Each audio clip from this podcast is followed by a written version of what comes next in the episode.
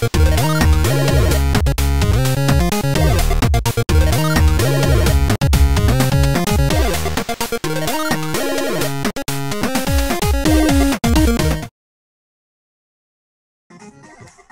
bienvenidos a esto que es Nerdcore Live. Ahí alguien está viendo el stream de los tres, pero no sé quién es. Y se metió aquí al stream. Ah, el tío Plecas tenía que haber sido. Eh, ahora es el tío Meto mi audio. Eh, pero bueno, eh, bienvenidos sean a este nuevo episodio de Nerdcore Live.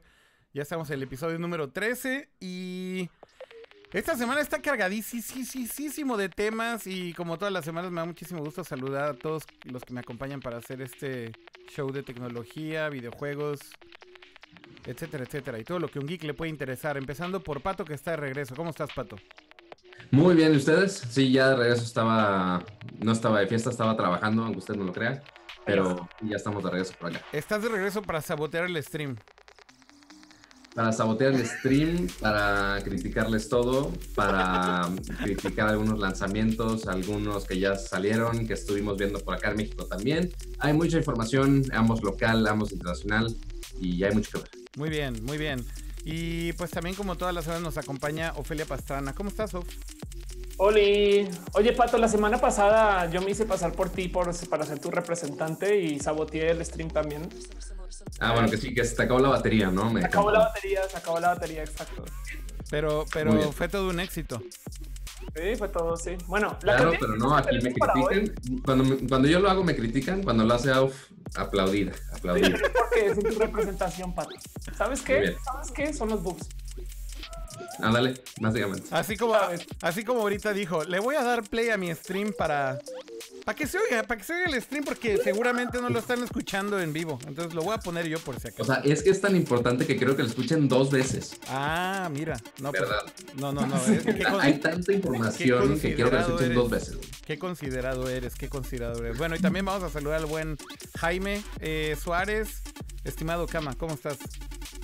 Muy bien, con mucho gusto como siempre de estar con ustedes platicando y eh, un montón de temas esta semana, así que a darle, ¿no? Hay un chorro de temas y creo que es mejor que ya si nos arranquemos como van, ¿no, Jaime? Porque neta no vamos a acabar.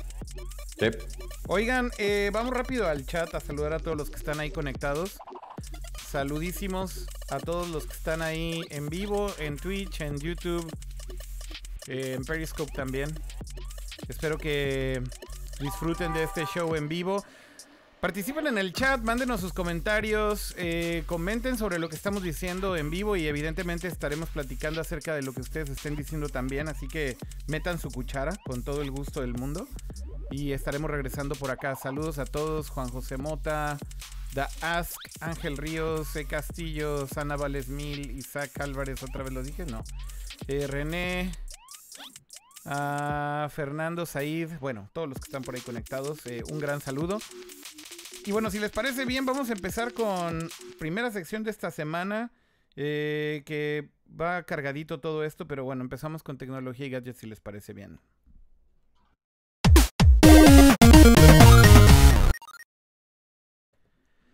Pues bueno, tecnología y gadgets, ¿por qué no quitamos rápido eh, y de la ecuación un tema que ni siquiera deberíamos de hablar. Ya, ya sabemos qué va a pasar el 12 de septiembre, Jaime.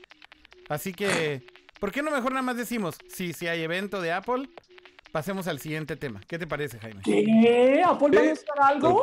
Eh, aquí yo creo que lo único interesante es que es el primer evento ya en el auditorio Steve Jobs, en el nuevo campus de Apple o Apple Park. Es correcto, es correcto. Eh, ya había reportes de algunos diarios y tweets de que iba a ser justamente el día 12, pero ya, hoy mandaron las invitaciones, confirmadísimo. el día 12 del mes que entra seguramente se presentará el nuevo iPhone, eso es un hecho, y hay rumores del Apple TV 4K, el lanzamiento oficial de iOS 11 y pues no sé, espero alguna sorpresa adicional que no nos hayan arruinado todo el evento ya con todos los leaks previos. ¿Todavía estás dudando de eso? O sea, la neta es que ya no, no, no hay manera, ¿no? Pues sí. Tristemente ya casi todas las sorpresas este, ya ya pues ya no van a ser. No, pues no hay sorpresas, no hay sorpresas. eh, Justamente yo espero, creo que ya fue. Espero que todavía pueda salir una o dos cosillas que no se hayan eh, filtrado antes. A menos de que ahí en el Steve Jobs Theater vayan a tener ahí un pinche holograma de Steve Jobs o algo así. La neta es que no creo que quede nada. Nada que te sorprenda que- del evento. Que va, a ser, que va a ser parte del atractivo del evento, ¿no? El- la inauguración oficial, llamémosle así, de, de este nuevo teatro auditorio, en donde probablemente ya vayan a ser eh, todos los eventos privados de, Apple que hacen para la prensa, presentaciones de productos fuera de WWDC, que ese sí es en un auditorio mucho más grande y fuera de la ciudad, pero eh, es un hecho que ya todas las presentaciones de productos van a ser ahí de ahora en adelante, ¿no? Es más, ¿sabes qué? Añado, seguramente vamos a tener eh, una explicación del Apple Village, güey, del, del, del donut, cómo se vuelve UFO y lo van a explicar mejor y van a explicar hasta el detalle más íntimo de no, no saben, elegimos esta chapa en particular porque no sé. Claro. Eso sí, segurísimo lo van a explicar. Y un gadget que también estamos olvidando, digo, obviamente iPhone obviamente va a ser el estelar ahí. Este, no creo que actualicen algo de iPad ni de Max en este evento, obviamente, pero este, quizá también estamos olvidando un poco del HomePod que está próximo a salir. Este, no creo que mencionen tanto porque la mayoría lo hicieron en el WWDC, pero quizá ya un poco más de detalles que puede hacer o de algún developer que estuvo trabajando este, con el HomePod para que saquen alguna función extravagante que funcione ya más adelante, quizá. Puede ser, a lo mejor ya fecha más precisa de cuándo se va a lanzar. Pero, Este, pero sí, igual también un poco de información. o sea, básicamente va a ser anunciar este, lo que van a poner todos los Apple fanboys en su cartita de Navidad y ya. Ay, Dios mío, Pato, Pato, ¿por qué, por qué eres tan cruel? Oigan, Porque, eh, pues, la verdad, o sea, o sea, en- todos están anunciando ahorita algo, todos, to- absolutamente todos están anunciando. sí, pues obviamente es la temporada fuerte, ¿no? Es, es ya lo que viene a final de año. Bueno, entre vamos. que IFA, entre que este evento de Apple, hay, hay, hay muchas cosas. Vamos, muchas, vamos ya al siguiente tema, porque justamente siento que como hay tantas cosas que discutir, ¿para qué clavarnos tanto con lo de Apple que ya todo el mundo sabe? ¿Les parece bien? Me parece bien. Y Vámonos. en la escaleta justamente, y todavía hablando de tecnología y gadgets, eh, bueno, esta semana se presentó en IFA este nuevo teléfono de LG, creo que tuviste la oportunidad de, pre- de, eh, probarlo, ¿no, Pato? Por allá en México. Exacto. Bueno, este, se anunciaron dos cosas. Ok. Eh, uno fue acá en México, fue el LG Q6, que es gama media. Este, es un Ah. teléfono que tiene un full display, es, es de pantalla 18.9, este, que cuesta 6 mil pesos. O sea, la neta está bastante accesible, es gama media. Pero el importante esta semana, este, el más destacable, el flagship, es el V30 de LG, que es, es como el Galaxy S8 y el Note que ellos tienen, o sea, un teléfono flagship un poquito más chiquito y el del pantallón, básicamente es lo mismo. O sea, tienen el G6, con el Full Vision Display y demás, y ahora sacaron el V30, que es un formato más grande, una pantalla de 6 pulgadas, con el Full Vision Display, pero con muchísimas más capacidades y enfocado a todo el, arte videográfico, ¿no? Este, tiene eh, la cámara dual con la apertura de 1.6, que es la más amplia que hay en un celular en el mercado. O sea, que tiene muchísima luz para que grabes inclusive de noche y se pueda ver. Este, y unas cosas ahí cinematográficas, unos tweaks de colores que puedas, este, como que darle estilo y corrección de color a tu video mientras lo grabas, lo cual está bastante cool. Y de hecho invitaron a, creo que es un videógrafo, no me acuerdo el nombre exactamente, pero que graba Game of Thrones. Entonces dijeron, no, pues sí, sí graba chido, ¿no? Este, pero básicamente es lo mismo en un formato más grande, con la capacidad de video que sí, la neta, sí promete bastante. Este, pero lo principal es eso, la pantalla, que es, va a ser- creo que es el primer teléfono que tiene OLED, si no me equivoco. Eh, Este- No, no, no, pues hay muchos teléfonos con OLED, ¿no? Hoy en día. O sea, básicamente todos los teléfonos Samsung. Es que tienen y- AMOLED. Es no con correcto, es correcto, Pato, tienes toda la razón. Todos los teléfonos son AMOLED y con razón, ahora justo recuerdo el resumen de la conferencia de LG, en donde Ujú. hacían alarde que es el primer teléfono con OLED, no AMOLED. Sí, porque de hecho, o sea, porque Samsung y LG siempre han estado este, entre la pelea de la tecnología de pantallas en, la- en las teles, hablando de teles. Sí. Y dijeron, oye, pues si ya estamos haciendo la tecnología OLED y nos va súper bien en la, en la calidad de las pantallas, pues vamos a ponerlo en el celular. Claro. Pues, ¿por qué no? Evidentemente, Este, pues, te- teniendo ellos toda la tecnología era como un paso natural. Y que es lo que muchas compañías han hecho también, ¿no? Sony en algún momento lo hizo con sus teléfonos. Eh, en su momento creo que trajeron esta tecnología que era el Luminous Engine, que era creo que esta tecnología que tenían las teles Trinitron y las, las no, perdón, las este, Bravias en su momento. Y lo llevaron Claro. justamente a lo- las Trinitron. Ahora sí me la mamé, güey. Es como de Sí, güey. Como las, 1982. como las. Las Trinitron. Wow. Así de, güey, ¿por qué? Porque dije Trinitron, güey. Me, me traicionó mi fanboyismo por Sony de los noventas. ¿Se acuerdan de Trinitron, Porque güey? japoneses. Sí, sí, Trinitron era la línea de lujo de las televisiones de Sony y después evolucionó a Vega, según, según yo. Yo todavía poseo una Trinitron, está aquí atrás y es donde juego mis juegos retro loquillos. ¿Ah, sí? Ah. Qué Sí. cool, qué cool. Bueno, pero hablando de la tecnología era que llevaban de una cosa a otra, ¿no? Eh, y justamente cuando Las Vegas tenían este tipo de tecnología en sus paneles, lo llevaron de hecho a sus, a sus eh, teléfonos celulares también. Pero bueno, entonces son dos teléfonos diferentes, ya lo explicó Pato por ahí, pero creo que el lanzamiento Sí. grande a nivel mundial, Pato, allá va a ir por él. Este es el gama media. Es el LG Q6, que es básicamente un gama media. Ok, Que con muchas capacidades pues, normalitas. No es un procesador muy Este, grande, tan, tan, tan matón. claro. Pero pues tiene la pantallita, ¿no? Oye, Pero- Oye, Pato- al- al- algo rápido del, del que hablabas hace rato. Del B30. Como mencionaste que era más o menos competencia del Note, ¿también trae stylus o este de plano no? O sea, No, solo es este no, o sea, la competencia aquí es el tamaño de pantalla, más Ah, que ok. el stylus, pues. Este, aquí se enfocaron, o sea, obviamente si ponen que es un stylus, van a decir, no mames, pinche copia del Note. O sea, tampoco es tan descarada. Todo la se copia copia de de esta máquina, Android. ¿no? ¿qué importa? Pero aquí lo que hicieron es más enfocado a todos los que graban video. O sea, graba video en, con colores de 10 bits. Este, te puede grabar el video como si fuera una versión de RAW. Entonces tú tienes toda la facilidad de eh, después pasarlo y editarlo con, este, sacando todo el rango dinámico de colores. Entonces, la neta está muy cañón. Este, yo grabé video con el G6, este, que de hecho ahí está mi review. Este, grabé en China y se, se ve súper bien, la verdad. Este, y la neta estoy muy emocionado a probarlo este, y ver si realmente puedo sacar algo cinematográfica, cinematográficamente aceptable con un celular. O sea, entonces sí estoy muy emocionado por ver esa cosa. De hecho, una Va. de las cosas que veía que tiene el teléfono es que puedes grabar con este perfil de como paleta de colores y, y, demás, que es este formato que además tiene Cinema Log, que justamente es para también editores de video que después en post ya le levantan todos los colores eh, y lo hacen eh, ver mucho más profesional. Vaya, es, es un formato que te deja grabar en un formato muy neutro, digamos, y después en post levantarle todos los colores y hacerlo como quieras que se quiera, como quieras que se Mira, que- básicamente, que se vea, para los que están viendo el stream, con si corrección ven la de color, ¿no? de Akira, van a ver que los colores están medio muertos. Es porque la cámara está en ese modo. O sea, está en modo así de grabar todo así al natural y que ya en postproducción se pueda editar esa toma. Pero de hecho también debo decir que lo estoy haciendo medio a propósito, ¿eh, Pato? Y le puse corrección de color. Para verte, para verte más hipster. Me veo más se ve más artística mi toma, güey. Acá como el Instagram. Exactamente. Sí, pero te ves que estás muerto, güey. Sí, pues es un poco el punto. Ay, no está muerto, pato. Es, es un poco el punto, güey. O sea, Será el más hip- de aquí, pero todavía no está muerto. Está el bien, intentaré hipsterismo- respetar a las canas. el, el hipsterismo es así, güey. El hipsterismo es así.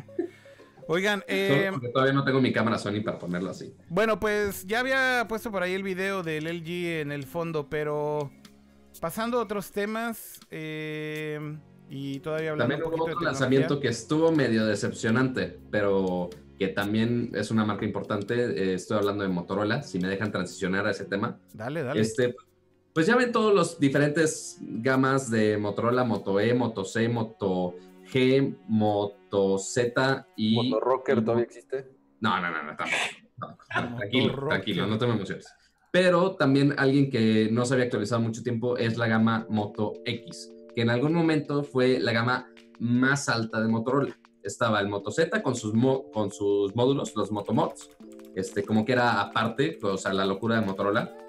Y al mismo tiempo estaba el Moto X, que era un teléfono que simplemente funcionaba y era gama alta. O sea, era como que la mejor opción para bueno, bonito y barato en su momento. ok. Este, y entonces, ahora, el Moto X que sacaron, el Moto X4, si no me equivoco, eh, tiene la, una cámara dual, que es una gran angular y una cámara normal.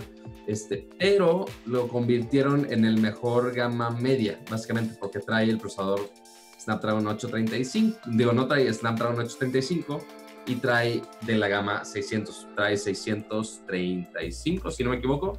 Este, entonces ya no es el top of the line de Motorola. Entonces está raro que está la línea Moto G y los, el Moto X ahí compitiendo entre sí. Como que ya no sabe Motorola para qué tirar. De, to de tocho un poco. Oye, eh, pues básicamente hay muchísimos teléfonos ahorita porque está sucediendo este evento de tecnología llamado IFA en Europa, ¿no, Pato? Y por eso es que está todo esto a tope. Eh, ¿Hay alguna otra marca que haya presentado algún otro teléfono esta semana, además del LG y del, Motorola X4? Este, algún Nokia y Xperia. Ah, los Xperia que son básicamente el mismo teléfono de siempre, pero ahora con Snapdragon 835, ¿no? Eh, o sea, simplemente le actualizaron los specs y pues es el mismo ladrillo de siempre, con el mismo tipo de pantalla, con los, los biseles horribles todavía. Eso me sorprende de Sony, ¿no? Como Sony, Sony, Sony, eh, digo, eh, yo sé que Xperia para Sony es más pérdida de dinero que otra cosa. Por lo menos aquí en México yo jamás veo un Xperia en ningún lado. En Japón, Xperia, Sony vende algo o tampoco allá. No, no, sí, pero es más por un tema, ya sabes, nacionalismo y Sony y, viva Sony, güey. Pero la neta es que ves pocos. O sea, en el nada más para dar como un poquito de contexto. El mercado en, Japón básicamente lo tiene Apple con iPhone. Tienen el 75% del mercado de smartphones. Entonces, básicamente, smartphones es iPhone. Eh, todo el 25% pues de, que pues de ahí hace su dinero Sony. Sony fabrica el sensor de la cámara del iPhone. Ya mejor que se dediquen a eso. Claro, o sea, hacen muchos de los componentes que tiene el iPhone. Entonces, bueno, seguramente se hacen dinero de ahí. Pero de todos los teléfonos que ves de Android en Japón, básicamente son dos marcas las que dominan. Una es Sony y la otra es Sharp. Sharp. Sharp, güey. O sea, por Dios, ¿alguien está escuchando lo que estoy diciendo? O sea, güey, makes no sense. Este, pero bueno, sí, en Japón es puro nacionalismo. Bueno, también debo decir que el Galaxy, o sea, Samsung, perdón, es muy curioso porque Samsung no se mercadea en Japón como Samsung, solo se mercadea como Galaxy. No usan la marca Samsung en nada, absolutamente. Y de hecho no venden ningún tipo de electrónico, ni televisiones, ni absolutamente nada en Japón. O sea, ni los refries, lavadoras, nada. Nada, solamente los teléfonos Galaxy y solamente los de los de gama alta. O sea, básicamente el Galaxy Note y el, y el Galaxy S, whatever. Ahorita vamos en el 8. Pero eso te habla justamente como de... Eh, en Japón es tan proteccionista el, el consumidor mismo que estas marcas que en algún momento trataron de llegar al mercado japonés simplemente por ser coreanas es como fuck no. Nosotros tenemos marcas aquí, ¿por qué queremos coreanas? Y aún así iPhone domina el mercado. Y aún así es viva, viva Apple, viva Apple, Steve Jobs. Entonces, es como o sea, Estados Unidos está cool y Corea y China está de la chingada. Básicamente esa es la filosofía de los japoneses para ese tipo de cosas. Ahí tienen. Bueno, también durante IFA también hubo algunos anuncios de, bueno, pues los Sony sacaron medio gamas medias también, este, no fue tanto de flagships. Y también Samsung, este, bueno, ya habían lanzado obviamente el Note ya hace unos días, pero también anunciaron actualizaciones de la, los wearables que tienen toda la gama de los Gear, los brazaletes y demás, que básicamente ya no muchos usan, este, inclusive nosotros galleteros no lo usamos tanto. Ya el, la razón de tener un wearable como que ya se va desvaneciendo en el aire. Este, pero fuera de ahí, pues ya no hubo tanta novedad. Muy bien. Oigan, y pasando a otras cosas que no son IFA y que no son eh, celulares, eh, checando un poquito rápido eh, temas que queden de aquí de gadgets. Básicamente, bueno, no, esto sí es de IFA, perdón, pero... perdón, me ando ahogando aquí. Respira, respira. Yo, yo, sé que es muy emocionante el tema, pero. Sí, no mames, me estoy atragantando de ver este copycat de, del pinche HomePod de Sony, güey. Sí, yo, yo no mames, güey. Si lo puedes mostrar primero. casi me muero. Vamos a mostrar otra vez el rascador de gatos, güey. ¿Qué pedo? ¿Viste que casi me muero, Ophelia? Resulta que para el ojo entrenado, no, no es el de Apple, güey. No, no es el de Apple, es el de Sony, güey. Se la mamaron. Se, las, literal se la mamaron. Dijeron, vamos a hacer lo mismo, pero con juegos de azar y mujerzuelas. Porque lo que hizo Google esta semana es que dijo, ah, oye, vamos a llevar el Google Assistant a más dispositivos, incluyendo bocinas, en este caso la de Sony. Entonces aprovecharon a hacer es, es- sí es una literal copia del HomePod, básicamente, Literal pero copia, que trae el asistente de Google. No, no, no, no, no, güey, se la mamaron. O sea, básicamente es el mismo diseño. Estoy buscando la imagen. ¿Cómo se llama esta bocina de Sony? ¿Alguien sabe? Porque Búscale como Sony HomePod y va a salir, güey. Te lo puedo jurar. A huevo, No, porque todos los güey. artículos están diciendo exactamente lo mismo, que es un fregado HomePod. Wow, aquí más del está. de Sony. De hecho, ve, voy a, poner exactamente la búsqueda que hice en YouTube Ajá. ahorita.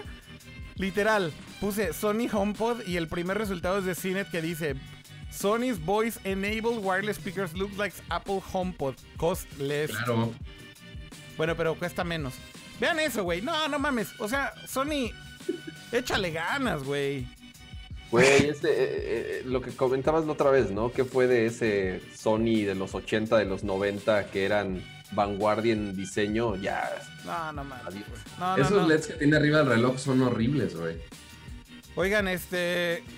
Por eso me estaba atragantando, güey. De verdad que cu- cuando. Te juro que así dije, no mames, esta no se me puede ir, es una pinche basura. Bueno, perdón por usar ese video de Cinet. eh, fue el primero que encontré ahí. Pero eh, un Pero saludo el rápido. punto de la copia. Un saludo rápido, perdón, a la tía Siri que está en el chat y también está aquí en la casa, finalmente. Eh, después- ¿Qué? Sí, sí, después de estar en el hospital mucho tiempo está por acá y está diciendo ahí en el chat, Akira desayunó chilaquiles, por eso tiene tanta energía. Eh, bueno, Oh. desayuné, Eso es amor. desayuné chilaquiles en Japón. Aprovechando que estás leyendo el chat. Aprovechando que estás leyendo el chat, dice Daniel Villanueva que hables de una bici que compraste. Ah, ok, ok, puedo platicar de eso después. No, no creo que hoy, pero deberíamos de hablar de ella después. Oigan, Va. pero em, bueno, nada más es un saludo a la tía Siri y además la tía Siri está aquí por otra razón. Creo que le va a llegar un paquete. Entonces, si de repente suena así un escándalo con el timbre, le voy a poner mute al micrófono para que Aiko reciba su paquete.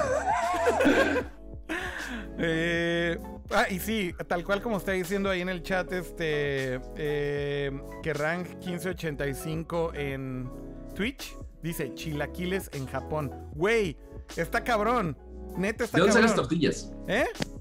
¿De dónde sacaste tortillas? No, básicamente. Son bas- tostitos. Sí, básicamente son como unos tostitos que venden en un súper que no tienen sal y así. Entonces, están cool, están No. cool, están cool. Está bien. Sí, están Sí, buenos. De hecho, o sea, hay, en realidad hay mucha comida mexicana que puedes comprar de ingredientes y demás, ¿eh? O sea, Con tofu rallado en vez de queso. con tofu ra- Ay, Dios mío, Ay. no, güey, no. Oigan, eh, cambiando de tema radicalmente, nada más de IFA, ¿verdad? Ya después de este copycat de Sony, podemos Lo hablar- último es nada más eh, el Nokia 8, pues bueno, pues, todos se emocionan por Nokia, ¿no? Por nos- o por nostalgia o por los nuevos gadgets que están sacando. Este, pues anunciaron el Nokia 8, ¿no? Que ya hace unas semanas, este, que es, eh, que trae Snapdragon 835 y tanta cosa. Pues bueno, ya anunciaron el día de hoy en la mañana que llega a México a principios de octubre Ujú. y sorpresivamente a un precio bastante decente, de que es 14 mil pesos, que es creo que el, el teléfono con el Snapdragon 835 más barato que están vendiendo aquí en México. El más Entonces- barato con Snapdragon 835. O sea, si me pongo muy picky este, y compro el OnePlus 5, si lo compro en línea o algo así, me sale en 10 mil. Ok. Pero pues, así oficialmente, el, yo creo que Nokia es el más cercano a. Ya. Oye, y hablando del Nokia 8, y justo ahí está en pantalla el video, Pato, no sé si lo puedes ver. Eh, Claro, sí, sí. eh, de hecho, una de las cosas que me llama muchísimo la atención es que, bueno, Nokia está saliendo de este letargo de no hacer teléfonos durante mucho tiempo, ¿no? Porque entre toda la... la eh, todos los movimientos que hubo de se vendieron a Microsoft y después se separaron de nuevo, etcétera, etcétera. Claro. Básicamente, eh, no es que se hayan separado, más bien es que vendieron una parte a Microsoft y otra parte de Nokia se quedó por separado. Esa es la manera correcta de decirlo. Más bien, la parte de Nokia que quedó por separado está regresando a ser celulares. Esa es creo que la, la- la forma más correcta de explicarlo. Pero de hecho, Windows Phone. pero lo curioso, Kama, justo es que lo que le habían vendido a Microsoft era la división de teléfonos. Y justamente toda la división de teléfonos hacían Windows Phone y Windows Phone fue un fail. Entonces le, le Y ya venden... Microsoft dijo a la chingada, nos gastamos no sé cuántos miles de millones de dólares y sabes que ya deje así, deje- vámonos a lo próximo. Surface y adiós. Exacto. Y lo que me sorprende más es que Nokia, que ya vendió esa división, todavía regresa a decir, ok, vamos a volverlo a intentar y ahora vamos a hacer teléfonos con Android. Eso se me hace como wow.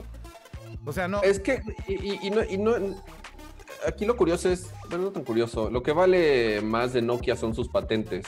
Eh, casi todos los fabricantes de celulares le pagan un montón de dinero a Nokia y es lo que compró Microsoft. La marca eh, fue muy valiosa en su momento, pero después del fail de, de Windows Phone y cuando decidieron despegarse de, de justamente la rama que hace celulares, Microsoft mantiene, creo yo, el, todavía el, el- el poder de las patentes y Nokia dice, bueno, pues vamos a hacer, se supone que por lo que vale la marca también, que es por fabricar celulares, pero ya en vez de utilizar Windows Phone, que murió, eh, pues van con Android, ¿no? Sí, de hecho tienes toda la razón con ese tema de las patentes, este Kama, que básicamente cuando compraron la división de Windows Phone eh, que Nokia hacía, también se llevaron muchas de las patentes de móviles, pero aún así, hoy por hoy Nokia, o sea, lo que queda de Nokia por separado, tiene un montón de patentes también del lado de infraestructura de celulares y de tecnologías generales de celulares, o sea, no vendieron todas las patentes a Microsoft. Pero tienen un montón de patentes que siguen siendo súper vigentes de comunicaciones, de estándares de comunicación, de protocolos para redes celulares, etcétera, etcétera, y de infraestructura muchísimas más. Así que también cuando hay, por ejemplo, todos estos fabricantes de los que hacen, eh, digamos que todo el lado de infraestructura de, la, de, de- de redes celulares, también tienen que pagar un montón de patentes a Nokia. Entonces, es decir, siguen vivos por, por muchas razones, pero lo que me sorprende es que regresen a hacer un teléfono y que sea un teléfono con Android, ¿no? O sea, básicamente es como una, una forma muy obvia, digamos, de regresar al mercado de los teléfonos, pero también me parece que muy tarde y muy weak.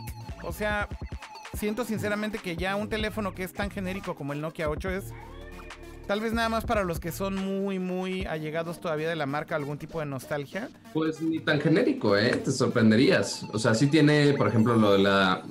O sea, la cámara dual, pues ya muchos lo tienen, pero no hay ninguno que tenga la cámara dual size. O sea, con los lentes size que Nokia siempre ha sido súper fan y son súper amiguis.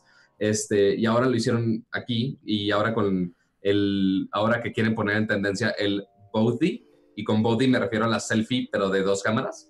Este, entonces ahí puedes transmitir en vivo con las dos cámaras al mismo tiempo, que la neta siento que yo sí lo usaría. Este, pero para, siento que nada más periodistas lo usarían, fuera de ahí, ya quién sabe. Pero, o sea, sí son teléfonos más este, simples, o sea, en cuanto no, no son nada extravagante, tienen la versión de Android más pura vida y por haber, para que eso ayuda un poco en actualizaciones. Pero Eso, eso está bueno, Pato. Sinceramente, el diseño de Nokia y viendo el, el que acaban de presentar es bastante sobrio, bastante limpio. Y yo prefiero eso a los Transformers eh, que sacan luego otras marcas o el LG que tiene logos por todos lados. Entonces, no está tan mal. Nokia sí, sí, hace, sí se ha devaluado mucho la marca y se ha perdido en- con las generaciones actuales. Pero el haber sacado este teléfono, como tú dices, lo más plain, lo más limpio, con una versión de Android eh, igual pura prácticamente. No sé, yo creo Yo que sé, mira, ¿sabes qué? es Yo- un, yo- es un buen experimento, es un buen experimento, ya veremos si les da para, para después sacar más teléfonos, ¿no? Yo, yo sé que esto es estirar la liga de la creatividad, pero la neta, con este tema de que está el meme de que los Nokia son indestructibles y no sé qué, no dudo que alguien sí dijo en una reunión, güey, y siguen hablando de Nokia en los foros y siguen hablando de Nokia en el internet, güey. Sí, sí, Culpa sí, de sí. nosotros, güey.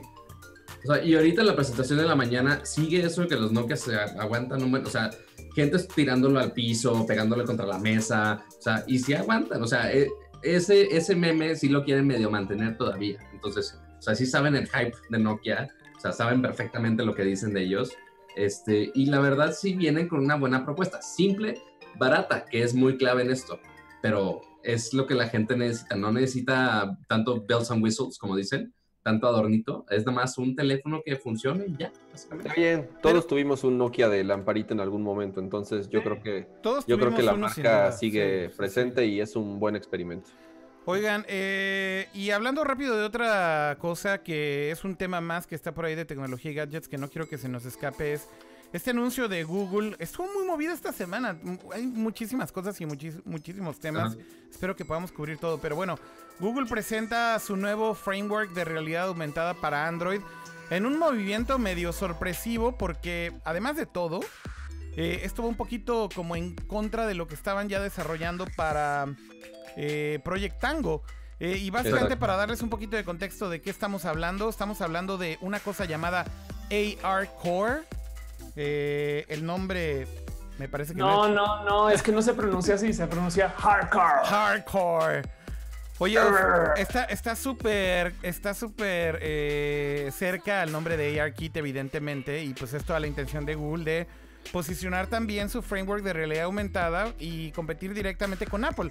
Y básicamente lo que están haciendo es tomar un eh, acercamiento muy parecido a esta tecnología a lo que decidió hacer Apple, que es usar teléfonos que no tienen hardware especializado para poder tener experiencias de realidad aumentada. Eh, y esto básicamente, insisto, contrasta muchísimo con el tema de eh, Tango, porque el problema que justamente tenía Tango es que no podían eh, utilizar teléfonos más que cuando tienen hardware especial, incluido una cámara que detecta profundidad. Entonces, bueno, en, en este sentido creo que lo que está reconociendo Google es que sí hay espacio para realidad aumentada un poco más general. Y básicamente eh, los algoritmos y las funciones que tiene AR Core son muy similares a las de ARKit también. Puedes igual poner objetos, digamos que sobre superficies eh, como una eh, mesa o como el suelo. Detecta también temas de iluminación y ambientales. Eh, evidentemente también tienes el motion tracking, que significa que puedes dejar pineado, o más bien el objeto como developer lo puedes dejar en un solo lugar y entonces después te puedes mover alrededor y básicamente eh, el teléfono puede calcular perfectamente cuál era la posición en la que lo habías dejado un espacio en 3D. Entonces, en general son las tres mismas funciones que tienes con ARKit. Y, y básicamente eh, AR Core de Google va a ser compatible por lo pronto con los teléfonos Pixel que son básicamente los teléfonos de gama alta de Google. Y eh, con el Galaxy S8, eh, con el S8, son los primeros teléfonos que, digamos, van a soportar eso. Por ahí del anuncio del LG B30, eh, estuvo por ahí también alguien. También anunciaron lo del Daydream y también, obviamente, de la inclusión de AR, que también va a estar este, en ese celular también. Pero que están trabajando todavía, ¿no, Pato? O sea, todavía no está. Exactamente, o sea, no ahorita, o sea, porque, digamos, hicieron el, el, launch para desarrolladores para que estén jugando con el AR con eh, este, ya estoy, diciendo AR Kit, pero no es AR Core, perdónenme. Pero este, obviamente ya todos los desarrolladores pues iban con el Pixel y quieren este, probarlo el AR Core y demás, pero este, ya lo van a lanzar para el, el GB30 este, más adelante. Exactamente. Esa es un poquito el, el, la estrategia eh, por lo pronto de, de, Google, ¿no? Volver a poner el tema de AR, pero de una manera diferente. Y bueno, los demos técnicos que hicieron están bastante cool. La verdad, debo decir que se ven bastante bien. Una de las cosas que más me gustan del demo, y voy a volver a poner por ahí el video, es justamente el tema de cómo puede reaccionar eh, a los cambios de luz o a los cambios de iluminación. Y justamente ves como ahí los programadores hicieron un demo bastante cool de cómo el oso se sorprende cuando la luz se apaga. El león, perdón. Este, y está, bastante cool. Creo que se puede jugar bastante con esto. Pero bueno, es una buena noticia para los developers de Android que finalmente querían desarrollar experiencias de este tipo eh, de una manera más sencilla y sin requerir tanto hardware. Y yo creo y puedo anticipar que Tango se va a medio morir con esto. La neta, no veo cómo vayan a... Me llamó la atención lo que dijiste ahorita de, ah, oye, es llevar una versión más sencilla este, a teléfonos sin tanto hardware la verdad no es una versión más sencilla. Hasta eso creo que está más avanzada esta versión de AR Core que Tango inclusive. O sea, toda esa simulación de luces y los modelos 3D bien posicionados y demás, la neta se ven súper bien. O sea, no necesitas Tango. O sea, y es justo el problema que tuvo Google. O sea, ellos pensaron, ah, oye, para hacer una experiencia de realidad aumentada bien, necesito este hardware. Y después ya, este, obviamente está lo de Tango, que pues, hubo dos teléfonos que por más que lo pedí, no me, o sea, me dijo Lenovo, ah, sí, pero tarda un mes en que te lo prestemos. Yo, entonces, ¿para qué fregado lo traes? O sea, era muy limitado en cuanto a hardware. O sea, sí era un buen intento de la tecnología, pero muy, muy, muy limitado. Este, pero ya después llegó Facebook, llegó Apple y dijeron, ah, oye, pues no necesitamos una cámara, no necesitamos tanto hardware. Y ya Google dice, ay, güey. Sí, pues, tenían que hacer algo, ¿no? haya otra, haya otra vuelta para solucionar ese problema. Totalmente. Y están haciendo esa misma aproximación. Totalmente es así como lo explicas, Pato. Eh, sí es creo que algo reaccionario a lo que estaba pasando con el mercado y con todas las demás compañías. Aunque también se ve que llevan ya un buen tiempo desarrollando esto. Pero definitivamente creo que estaban demasiado enfocados en Tango y de pronto aparece con esto y dicen, ¿saben qué? Tenemos otra cosa que también funciona con teléfonos más, eh, digamos, genéricos con una sola cámara. Y yo creo que, insisto, van a dejar un poco de lado Tango. Se me hace que lo van a dejar morir. De, de cierta Yo manera. creo que va a morir como la mitad de los productos que anuncian. Este, principalmente que anuncian en WWDC. Este, pues sí van a morir seguramente. No, no, O sea, pero es- Google, es- Google no es un WWDC, pato. Eres un. Tú eres el Google Bueno, fanboy y el la. Google I.O. El Google I.O. O lo que exacto. quieras decirle, la conferencia de desarrolladores. Exactamente, Pero, exactamente. este, pues sí, dice, o sea, como dices, se, se ve avanzado porque, pues sí, ya tenían la mitad hecho. O sea, todo Pues sí. esa, la cuestión de, de calcular todo el movimiento de los sensores dentro del teléfono, esa parte ya lo tenían. Lo único que les faltaba era el calcular con un solo ojo, básicamente, por así ponerlo, este, con un solo ojo, calcular superficies. Esa era la Más, parte. más- más bien está vieron, lo que estaba haciendo Apple con, con, con ARKit y dijeron, ay, creo que la cagamos, mejor también lo hacemos así. Y ya. Exacto. Bueno, está diciendo en el chat Croman algo que tiene, yo creo que tiene mucha validez. Dice que Google igual pudo haber lanzado Tango hace meses, pero los, O- los OEMs, o sea, las, manu- los, eh, la- las manufacturas nunca siguieron las especificaciones de hardware. Pero pues esa Entonces, es la historia de siempre, Lo ¿no? que están diciendo es un, pues tomen su versión chiquita, güey, para que jalen todo, güey. Pues sí, digo, obviamente eh, tienen que reaccionar si, si el mercado de los handset makers no reaccionaron, si no lo eh, es que adoptaron. después ¿no? pensemos en, en eso. O sea, o sea, yo voy a comprar un celular, quiero que mucha gente lo compre. Ok, puedo vender el celular al precio X y le puedo aumentar el precio un 30% por una cámara horrible que es de un tamaño espectacular. Este, para una función que se va a usar en una o dos ocasiones para jugar un juego de Katamari Damacy y de Hot Wheels. Y ya. O si eres constructor, este, tomar medidas para la aplicación de Lowe's. Y hasta ahí. Pero aumentarle tanto, invertirle tanto al desarrollo de hardware para una función tan limitada y que muy poca gente va a disfrutar, pues la verdad no, yo creo que ningún OEM iba a apoyar esa opción, la verdad. Sí, se veía difícil. Pero bueno, hay que decir también que Tango es increíble. No sé si alguna vez han visto los demos de Tango de cómo puedes mapear, eh, por ejemplo, a un nivel de detalle increíble, interiores, eh, edificios por dentro o, o lugares en donde hay una cierta complejidad en cuanto a paredes y objetos y demás. La manera en cómo funciona Tango es completamente diferente a cómo funcionan a, eh, ARKit y ARCore en cuanto a la detección de objetos, porque justamente tiene un hardware que es específico para detectar profundidad, una cámara 3D que detecta profundidad. Entonces justamente el nivel de precisión que tiene es mucho, mucho más alto. Y tiene otro tipo de aplicaciones. En realidad, por ejemplo, lo que quería Google con Tango era que los developers, por ejemplo, lo utilizaran para mapear eh, interiores y después utilizarlo en cartografía de indoor mapping, es decir, mapas Claro.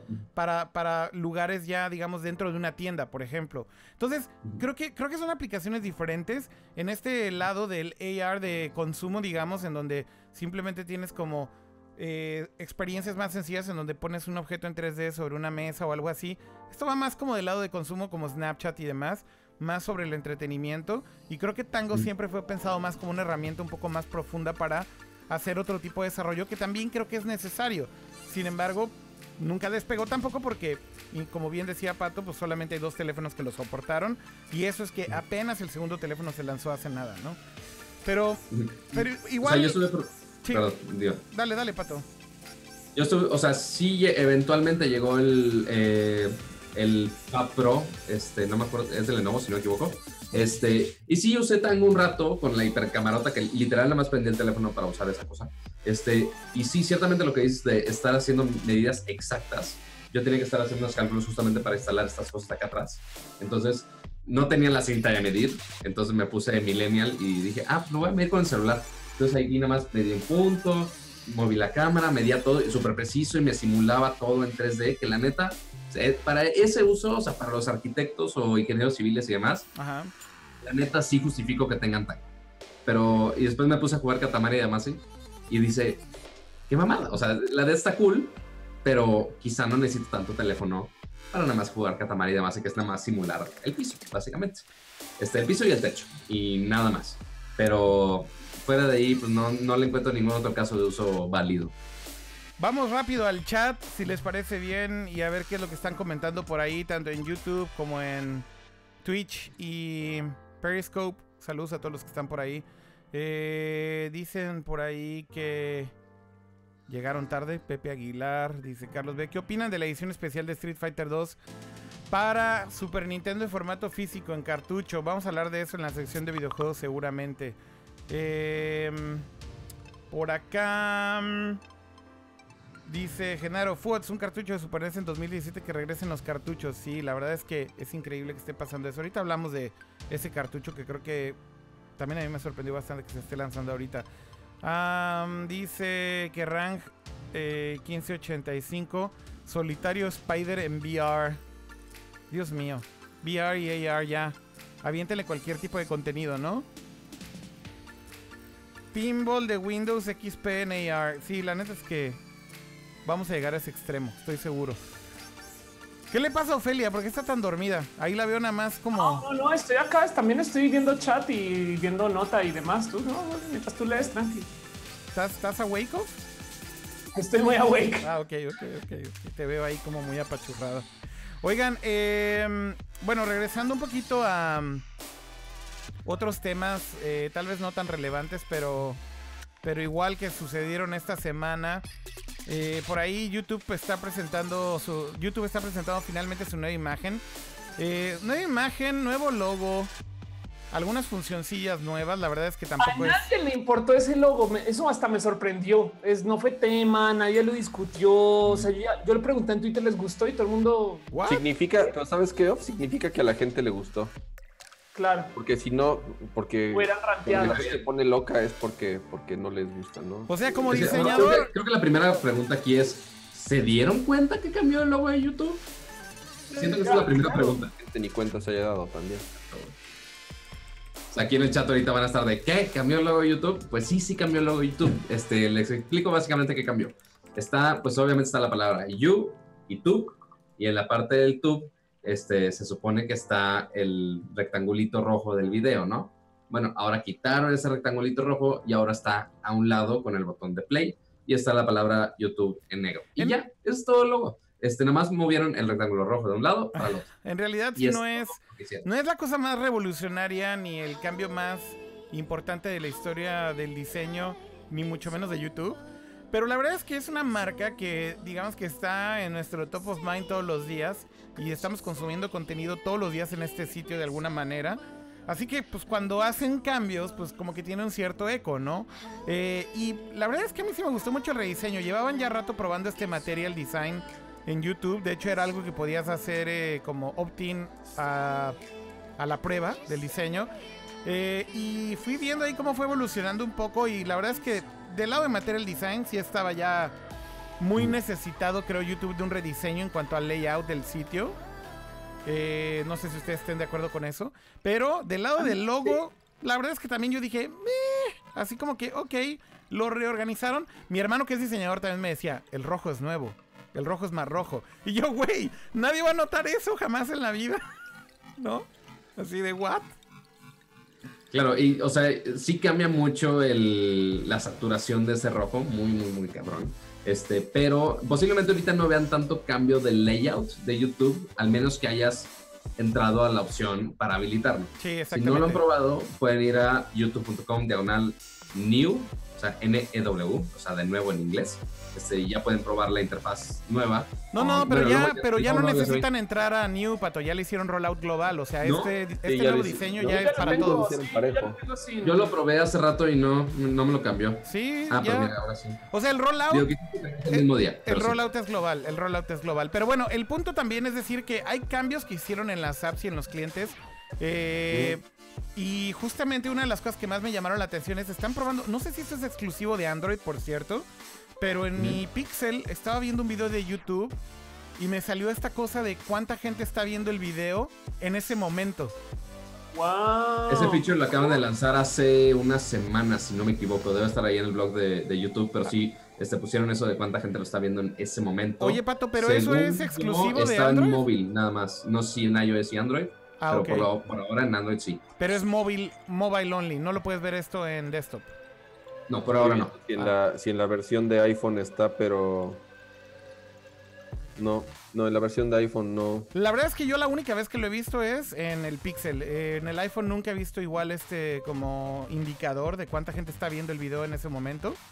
Eh, Hay algo, hay algo que hicieron, no, no sé exactamente cómo, o sea, no, no me fijé bien cómo es, pero algo tiene, tiene los videos que como que ajustan bien, entonces sienten más grandes. Este, y como traen su barra negra arriba y son blancos abajo, entonces como que sí te dan como un efecto de hay más video, aunque es el mismo pinche file, porque me, yo me senté a ver mis videos Ajá. y sí fue un momento de, güey, sí se ve mejor, pero es el mismo pinche archivo, a menos que hayan cambiado quizás un poquito también el códec para que sea más crisp o algo así, lo dudo, lo dudo. Sí. Pero en cuanto al diseño va, sí se ve más nítido.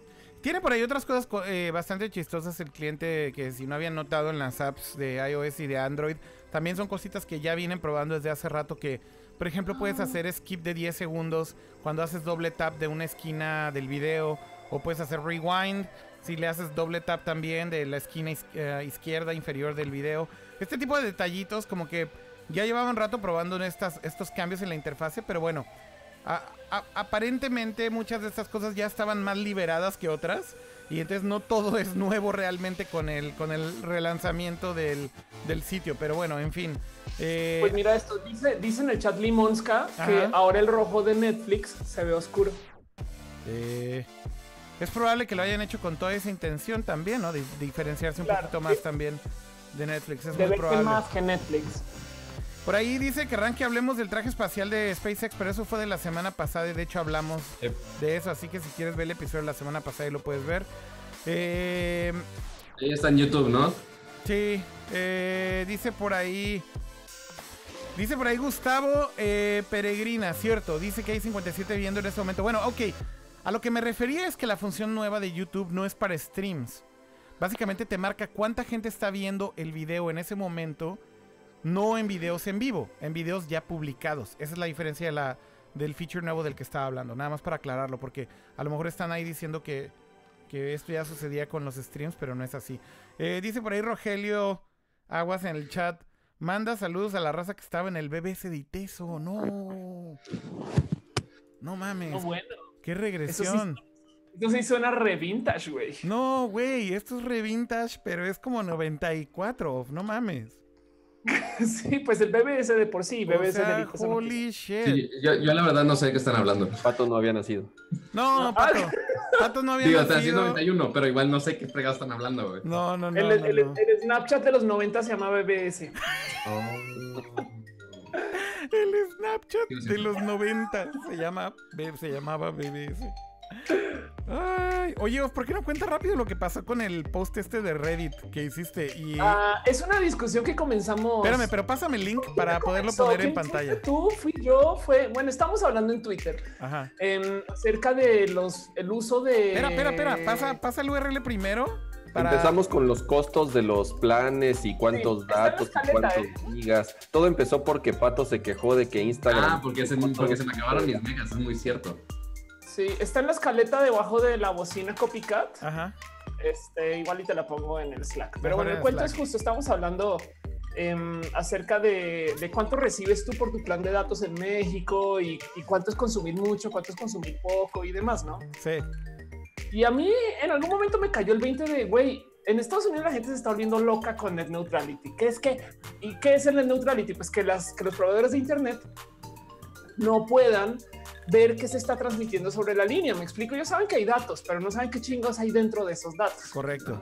Y de repente me cayó el 20 que, güey, eso, pero mi proveedor de celular me está diciendo así sin miedo. Ah, bueno, pero si usas Twitter, no voy a contar datos, lo cual quiere decir que mi proveedor de celular sí está viendo la información y sí está tomando decisiones de, ah, esta información es de Twitter, esta no. Y por consecuencia las cobro diferente. Es correcto. Y tú un momento de, dude, en México no hay net neutrality. No, no, y hay, y hay- y hay unas todavía más creepy, súper precisas, que dice, te incluimos tres viajes de Uber gratis.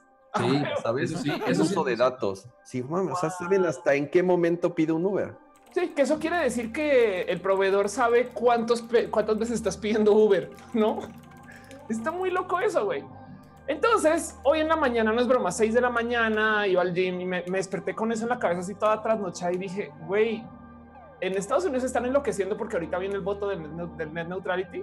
Vamos a ponerlo en Reddit. En Reddit pones, cuando pones cosas en, en subreddits grandes, reciben dos downvotes y adiós, ¿no? Y ya dije, ya, la chingada, pero lo voy a poner para quitármelo de encima. Ajá. Voy al gym, vuelvo y Y bulla. miles de votos, güey. Pues y justo, se volvió un post, pasó por el home, estuvo, recibió mucha luz, güey. de hecho Esto es lo aquí más está en pantalla, Ofa, Es ahí ver lo los puedes ver. gringos discutir todo el pedo de, primero que todos los gringos fe- es- asombrados con no manches que están así de barato los planes en México. Eso me voló los sesos. Ok, ok.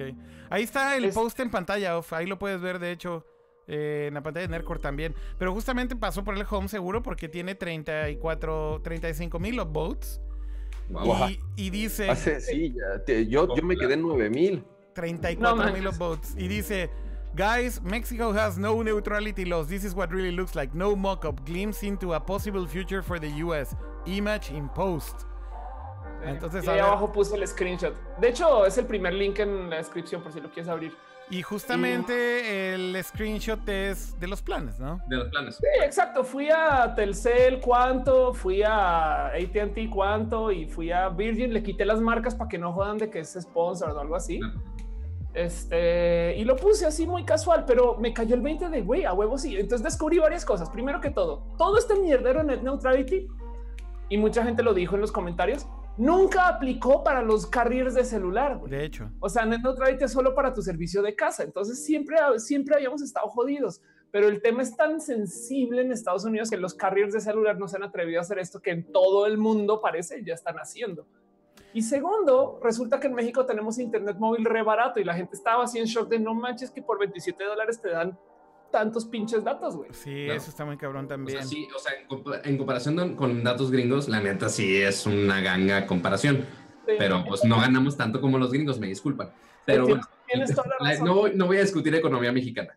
Pero, o sea, al, al inicio, este, yo también tenía la duda de net neutrality o no, porque parte de lo que te digan, oye, este, que tienes tantos datos de Twitter y demás, eso lo pueden checar nada más por los, o sea, no necesitan analizar tanto qué estás haciendo, sino que a qué servicios están transmitiendo, o sea, por protocolos de IP, cosas de programadores. No, bueno, pero básicamente es lo mismo. O sea, es, es va- están, están, están analizando el tráfico. Eso es a lo que se refiere. Y a ellos no les debería de importar. Exactamente. Y se supone que el motivo por el cual Red Neutrality es tema es porque se vuelve eh, una, hace competencias desleales, ¿no? Exacto. Y, y de hecho, Artemio Urbina, un abrazo que está en el chat de YouTube, está comentando que justo le quita oportunidad de triunfar a las startups. Imagínate que ATT tiene un plan donde da literal todo Twitter gratis, güey. Si tú eres una competencia de Twitter mexicana, ¿cómo compites con eso, güey? ¿Sabes? Está muy cabrón, está muy cabrón. Por eso, o sea, yo en mi celular, pues sí, no me incluye, como pudieron ver en mi screenshot, pues no me incluye Instagram. Entonces, No. intento no usar Instagram en la calle, vilmente. O sea, y, o sea, No. y- y Instagram obviamente está súper bien posicionado, pero igual otra vez, cualquier otro que quiera entrar al mercado a competir, pues se la va a tener que pellizcar. Pues básicamente para los millennials, los millennials se limpian la cola con el net neutrality todos los días. Porque básicamente les da lo mismo. Mientras les den sus servicios gratis, mientras digan, Mientras ah, tenga el WhatsApp gratis, dame el WhatsApp Es que- gratis, dame el Instagram O sea- gratis y así, ya entonces ya todo lo demás es lo de menos, básicamente, ¿no? Pero aquí Este, lo interesante es que no varían tanto la velocidad, que es lo que le preocupa tanto a los gringos, de, oye, si estoy usando Netflix me va a hacer el throttling, como dicen, o sea que me van a bajar la velocidad, sino es nada más por cantidad de datos. Que sepamos, por ahora, no han bajado, o sea, no han dicho de, oye, puedes usar Instagram, pero con una velocidad más baja, o puedes usar YouTube ilimitado, pero con una velocidad muchísimo más baja. O sea, ese sería realmente el mayor problema, de que puedas limitar por velocidad. Aquí lo están haciendo por cantidad de megas nada más. Pues sí, básicamente este es el tipo de cosas de las que creo que en otros países la gente les vuela la tapa de los sesos porque sí son como muy, sobre todo muy comunes en América Latina y debo decir que en otros países no es tan tan común. Eh, por ejemplo, Japón también no te incluye ningún tipo de servicio, pero es relativamente barato. Eh, les decía, creo que mi plan ahorita ya es de 25 gigas y lo han ido subiendo y subiendo y subiendo. 25 gigas. 25 gigas. Y 25 gigas pago como 20, 22 dólares por, por el plan, o sea, no está mal. ¿Para qué diantres necesitas 25 gigas en tu celular, güey? Y de hecho ya lo subieron a 30, entonces creo que ya tengo 30. Pues sí te los quemas, güey. los acabo. No, es que sí sabes los que ver videos de YouTube de 10 horas del caballito de Claro, Esponja claro. consume muchos datos, güey. Güey, yo uso tres datos, 3 gigabytes de datos muy a huevo. No, Pato, pero Tres. es que, pero es que tu plan, justamente como, como está destruyendo la neutralidad de la red, pues justamente No ni te das cuenta de lo que consumes, güey, porque estás ahí todo el día en Instagram y no te, no te cuesta nada, güey. Pues sí. O sea, más bien Digo, es el punto. Hay, hay unos, hay unos que sí trabajan y no están todo el día en el celular viendo videos de caballitos este, volando, volando por arcoíris o cosas así súper japonesas. ¿De qué pero- caballitos están hablando? Pero ya no, no, sé. mames, qué chingados. 25 gigas de plan. No 25 mames. gigas. Oigan, eh, es hora de que cambiemos de sección si les parece bien, porque tenemos muchísimo de qué hablar de esto que sigue, que es ni más ni menos que videojuegos.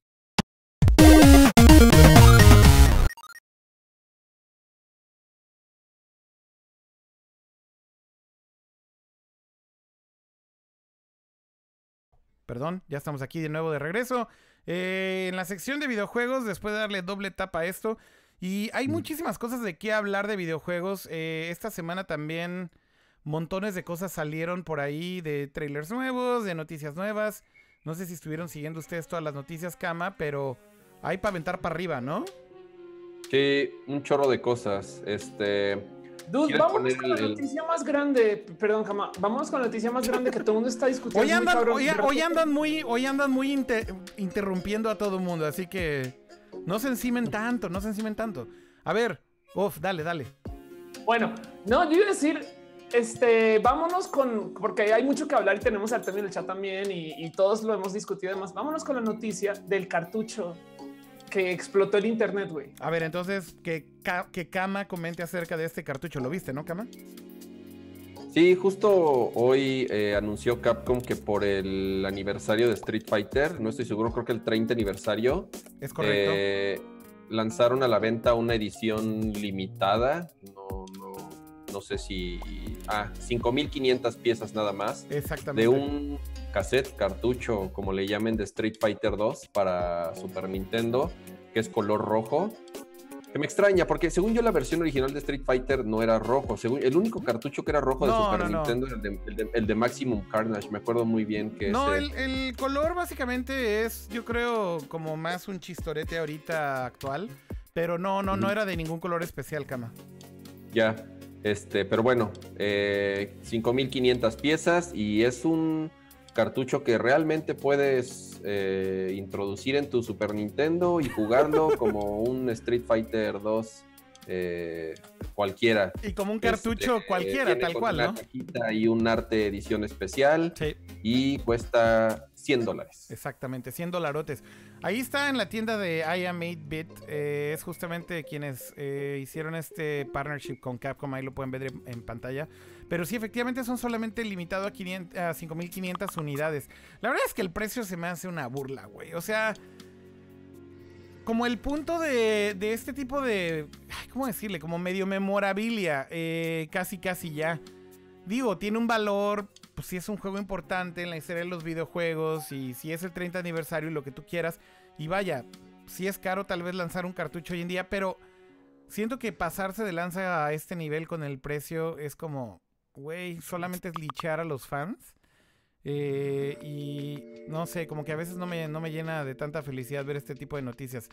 No sé qué es lo que opine Artemio, pero dice Artemio que es el tercer cartucho editado de este año, o sea, cartucho como cartucho físico.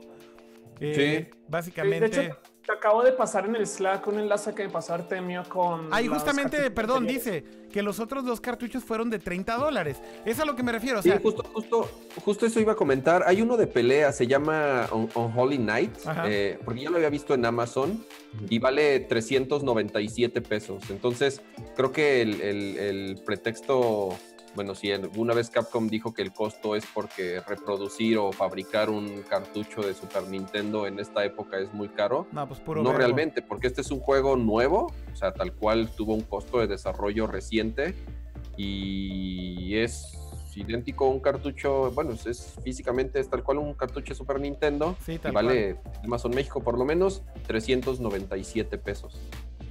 Pues eh, la verdad es que, como bien dice Artemio, o sea, si hay algunos de los de, de- de- de los cartuchos que han salido en re-releases en últimas en últimos en los últimos meses y básicamente están a un precio mucho más accesible. La pregunta aquí es ¿por qué Capcom y I Am 8-Bit estarían cobrando 100 dólares por este cartucho? Y yo creo que eso habla un poco de lo que decíamos. Es medio un abuso, creo yo. O sea, se están pasando de lancita, eh, subiéndole Es tanto una de voz precio. la nostalgia.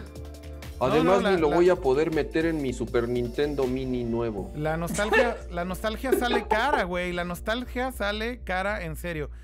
No mames, tenía abierto este software de, de Amazon de videollamadas y me estaba consumiendo CPU mal pedo y ahí lo tenía en el background y sin usarlo además. Eh, pero bueno, regresando a otras cosas de videojuegos que creo que vale la pena hablar también es esta semana. Le voy a poner pausa aquí a la música para que veamos juntos esto. Voy a switchar aquí a la toma de YouTube. Puya, ¿están listos para ver este video? No sé si lo vieron, pero ¿por qué no lo vemos juntos todos? Veamos YouTube juntos. Veamos. Tengo sospechas de cuál es. Ok, va.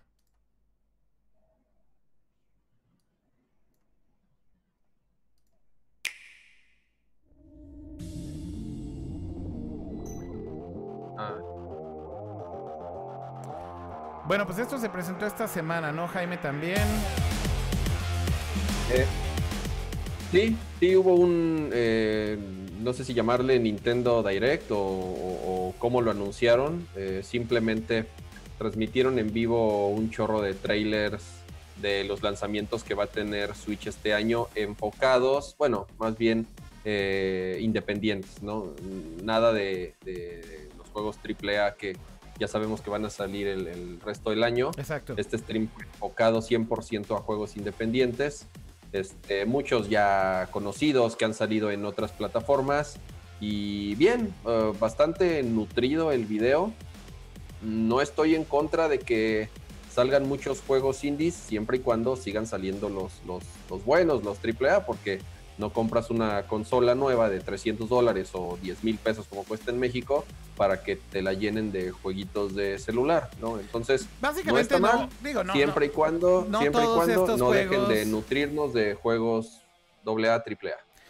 No todos los juegos que están aquí parecen de celular, también hay que decirlo, Jaime. O sea, hay muchos juegos indie que se ven bastante cool, entonces no hay que encasillarlos. Eh, el, de, el de Suda, ¿no? Creo que hasta, hasta, hasta me sacó de onda que lo hayan presentado como un juego independiente. Pues digo, es indie al final del día, pero no, no, nada más el de Suda. O sea, hay bastantes juegos de aquí que se ven bastante bien y que no parecen de Eh, celular. Pero de iPhone, ¿no? O sea, ¿Se te hace? Ya, ya un Android moderno, un iPhone moderno, o sea, los gráficos en 3D, incluso te podría decir que superan a veces a los del Switch. Se te hace tan O cabrón. sea, al- algunos, muchos juegos que son así, 2D, este, algunos, el, el más, el de los, el de los puentes poligonales sería el único así como que ya empieza 3D, pero que igual estar móvil.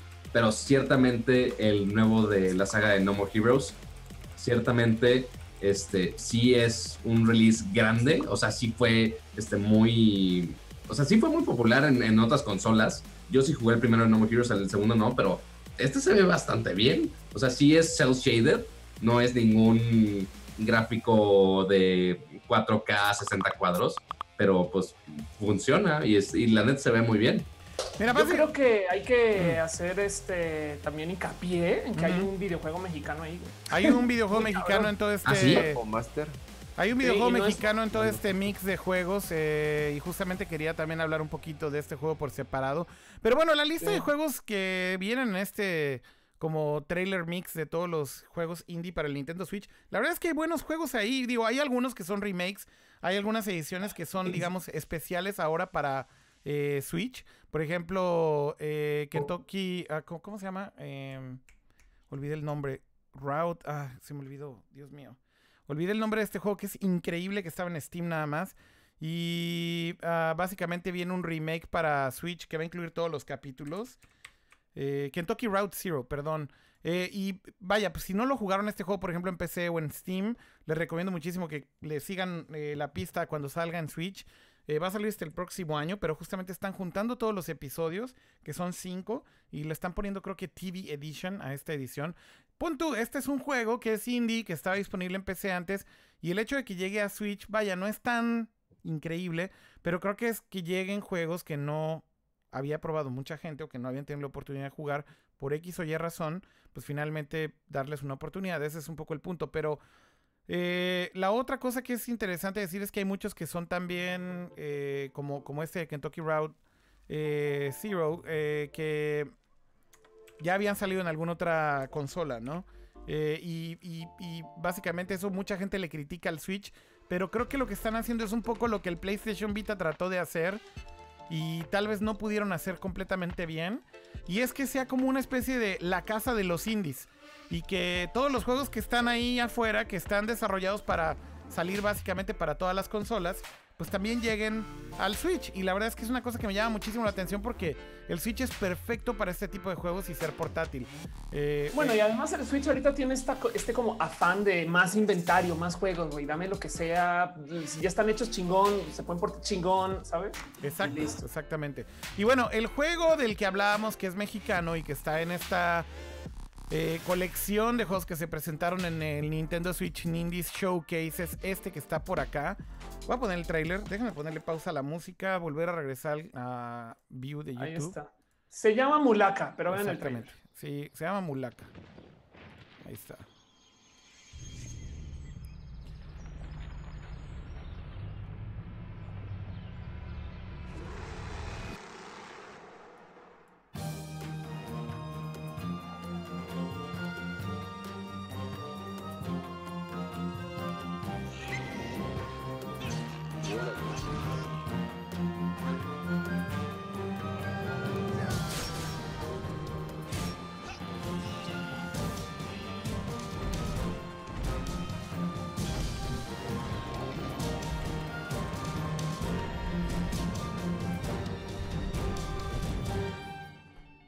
Bueno, pues ahí tienen. Ah, ahora sí ya llegó el paquete de la tía Siria, así que ¿se escuchan ruidos ahí en el fondo. El juego es de Real Deal. Yo tuve chance de hablar con los Lienzo hace unos como yo creo que ya un año y medio o dos, más, puede que más.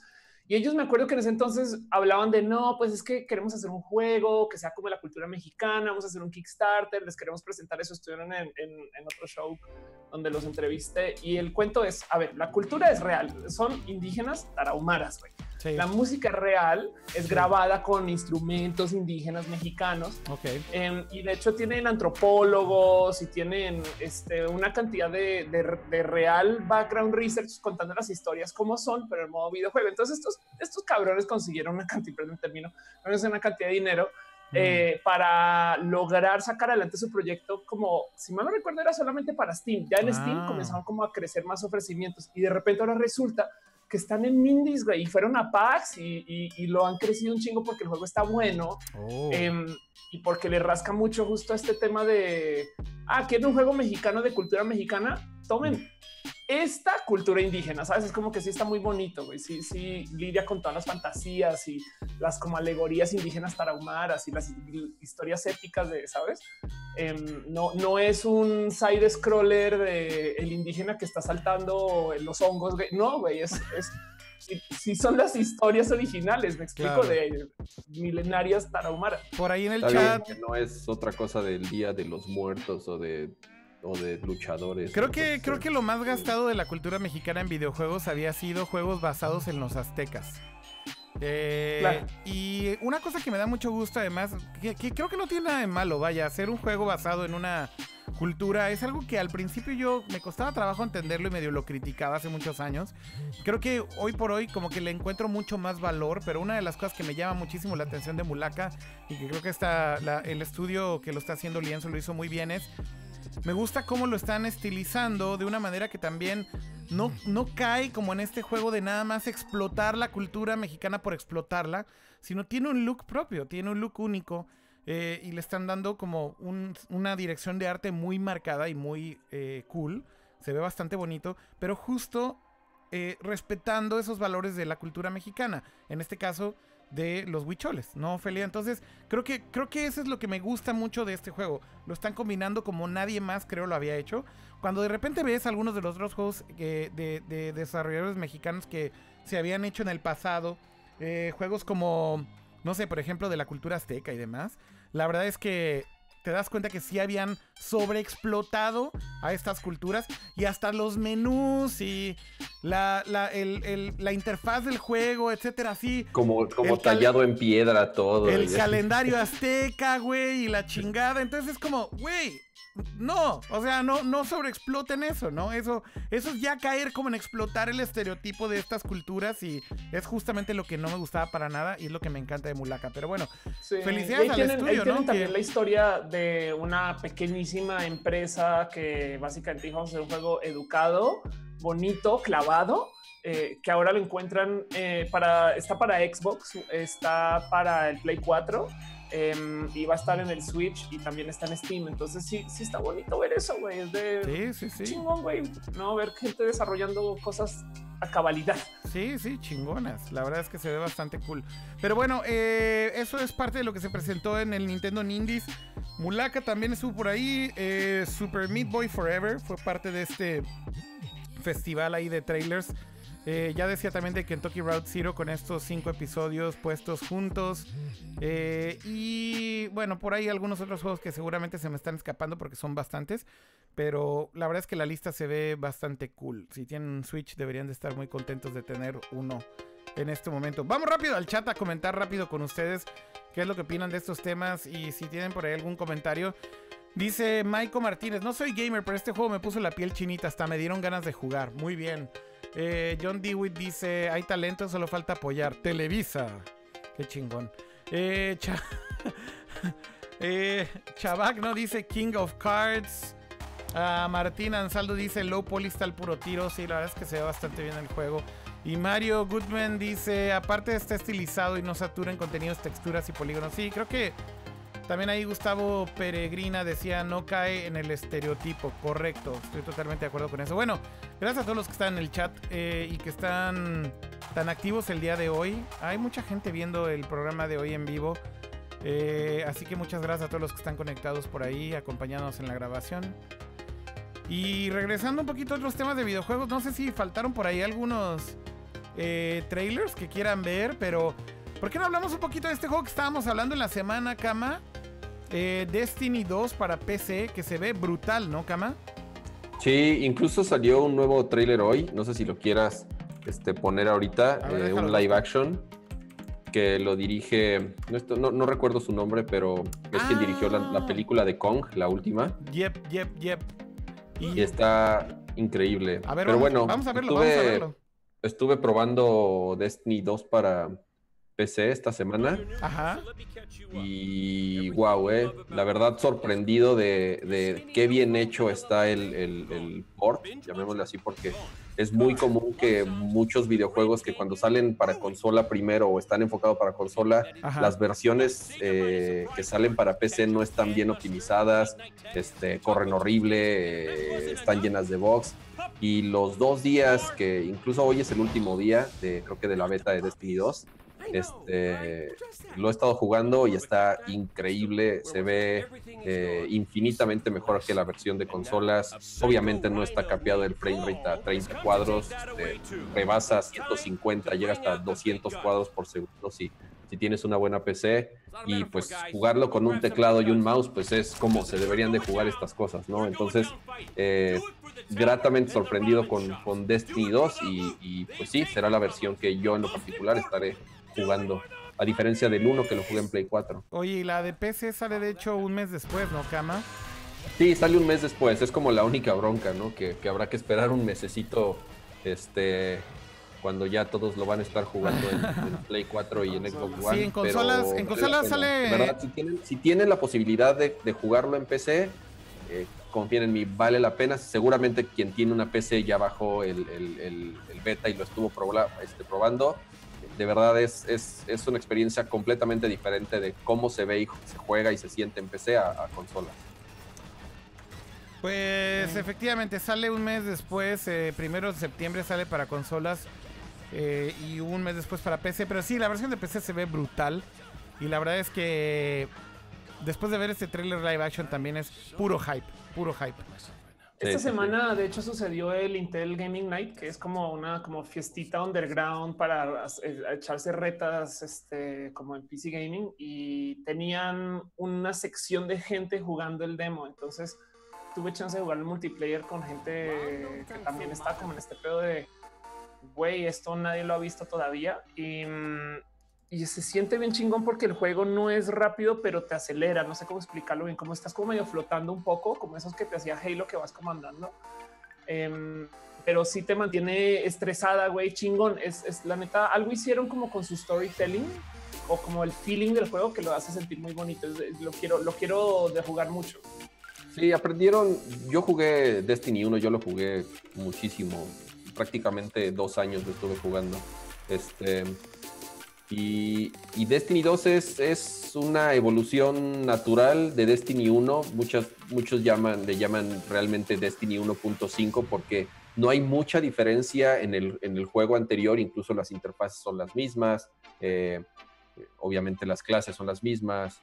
Entonces, este, eh, aprendieron de sus errores, perfeccionaron muchas de las mecánicas eh, que en el primero de pronto no funcionaron. Entonces, por lo menos yo sí estoy emocionado ahorita con, con Destiny 2. Yo también, la verdad es que después de ver cómo se ve la versión de PC es la que más me prende y ahora sí la espero con ansias. Eh, a Destiny 1 la verdad es que no le metí tantas horas, pero viendo cómo se ve este de PC me emociona muchísimo, Jaime. Se me hace que le voy a entrar durísimo. Eh, bueno, hay por ahí otros, otras cosas muy importantes de videojuegos que comentar. Bueno, esta semana salió el Mario más eh, Rabbids, que por ahí dice el está bien perrón. No, no sé quién puso ¿Quién lo esto en el puso? guion. No, pero yo no lo puse. No, yo no, yo no lo puse. ¿Quién lo puso? ¿Tú, Ha Jaime? tenido buenos reviews, ¿eh? Ha tenido muy buenos reviews. No, no, de hecho el juego se ve increíble y mucha gente dice que sí está muy, muy bueno. No es my cup of tea porque odio a los rabbits, así que no soy el mejor para opinar de esto. ¿Qué te hicieron? ¿Qué te Se hicieron? te olvidan. Pues, o sea, es como cualquier tipo de personajillo así que parece como los minions. A mí la verdad es que me da comezón, güey. Está- Pero están vestidos de princesa y de Mario y de Luigi y de todos los personajes para que no, no sientas que son rabbits. güey. O sea, está bien y, y lo respeto y además creo que hicieron un buen trabajo con el juego, pero no es mi tipo de juego definitivamente, entonces, insisto, creo que no, no, no tengo mucho que opinar al respecto. ¿Quién fue el que puso que está perrón? Yo, yo puse que está perrón. ¿Ya lo, lo jugaste ya o qué cama? Sí, ya le metí como 15 horas más o menos. No mames. Este, eh, es de esos juegos que cuando se liqueó la primera, las primeras eh, imágenes y eso, como que muchos dudaban de que realmente fuese a ser bueno. Ajá. Y después de la presentación que tuvo en E3, mucha gente sorprendió, eh, incluyo, la verdad no esperaba que fuese un juego que, quisiera comprar casi inmediato. Y sí, tal cual, eh, me llegó el, compré el día de lanzamiento y estoy fascinado. Es una mezcla de un Mario 3D World, o sea, ciertos acertijos, cómo te mueves en los escenarios, pero el sistema de batalla es de estrategia, algo muy similar a, a XCOM o a Final Fantasy Tactics o a este, Advance Wars, si lo han jugado, ya sabes. Es, es un, es un juego bonito. Yo me lo arruiné por tonta porque jugué en el E3 eh, Mario Odyssey y derechito después Mario. Y pues, sabes, como que tu momento de este, ¿qué, qué es este esto, Mario? pues, claro. ¿no? Eh, que, que me están dando. Entonces se sentía tonto al lado del otro, que pues es estas dinámicas que ya dominas y sabes y que tienes 30 años encima de jugar, de cómo es Mario, estas cosas. Y de repente el nuevo es estrategia, entonces pues te rompe un poco esa lógica. Sí, Dejando no eso de lado, es un juego muy para bonito. cualquiera, ¿eh? Sí, no, es un juego para cualquiera, eso es un hecho. Eh, son muy particulares estos juegos de estrategia y por turnos y ya sabes que te mueves en una cuadrícula y primero atacas y, y puedes utilizar diferentes armas. Pero créanme, si, si tienen un mínimo interés por este tipo de juegos, es, es eh, eh, súper adictivo. y lo de los rabbits, pues sí, son, son horribles, pero se te olvida. Eh, Parencia cultural. Acepto que, acepto, que, acepto 29. que dos, tres veces me he reído con, con, con algunos chistecillos, pero, pero si no te interesan, igual se te pasa, porque el juego está muy, muy bueno. Parencia Muy bien. cultural. El juego salió el día 29. Kama dice que ya registró 15 horas. O sea, jugó al menos 5 horas por día. Ándale. Déjame ver. Le- tengo, leve adicto. Oigan, oigan. tengo- La Ya. aplicación de Nintendo. A ver, ¿cuánto, ya. ¿cuánto dice que jugaste, Jaime? ¿Ya? Ahorita voy a ver la aplicación. Ok, ok. Oigan, bueno, pues se acabó esto. Eh, rápido recordatorio, esta semana bajaron de precio el PlayStation VR. Si estaban esperando tal vez un mejor momento, bueno, le bajaron 50 dólares, no es la gran cosa. Pero ahorita, justamente en este verano 2017, todas las marcas, incluido HTC, bajó también el precio del Vive. 200 dólares, este sí de manera más significativa, de 800 a 600 dólares. El PlayStation VR, que el bundle que traía la cámara y el headset que era el Core, que costaba 450 dólares, ahora está en 399 la cámara con el headset. Así que bueno, pues puede que sea un buen momento para comprar VR si es que les interesa. Y también Oculus, que está rebajado también este temporalmente, me parece. Y creo que va... Ah, no, no, no, ellos también ya lo rebajaron por, por completo. Y bueno, pues por lo menos hay algo, algo de movimiento en VR. Y para que no extrañen VR y ya despedir el programa, les voy a dejar este video. Ya nada más después del video, si quieren, nos despedimos. Pero no sé si vieron esto. Pónganle atención, Off, Pato y Cama. A ver. sí, sí lo vi. Ah. Pero está chingoncísimo. Y el video es así increíble. Y, y un güey lo agarró y lo tuiteó y puso: Esto es, Esta es la razón por la que odio el VR. Chequen. Pobrecito ese güey.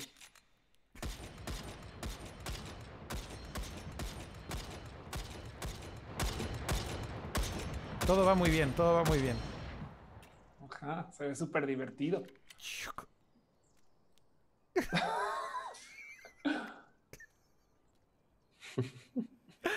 No mames, ¿qué es esto, güey? Ay, Dios mío. Quédate ahí.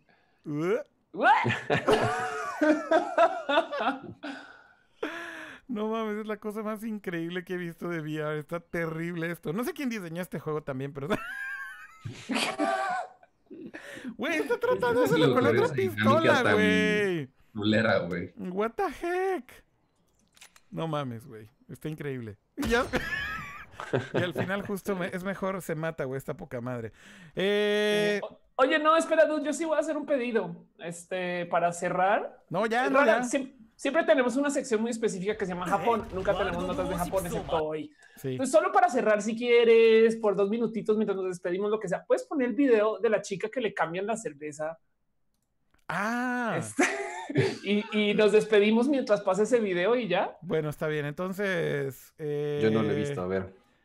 Hay que despedirnos ya. Porque. Son, son japonesadas. Literal, no literal, después de esta mini sección de Japón, voy a tener que matar el stream así ya de madrazo. Güey.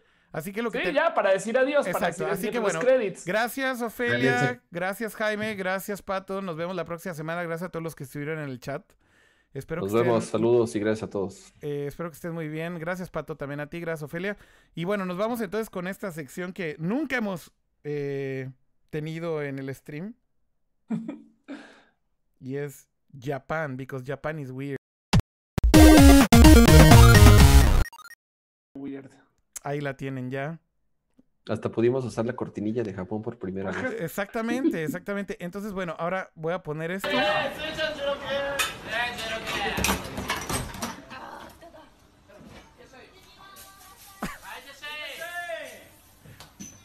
No voy a explicar qué es esto. Mejor véanlo nada más. Y adiós. Adiós.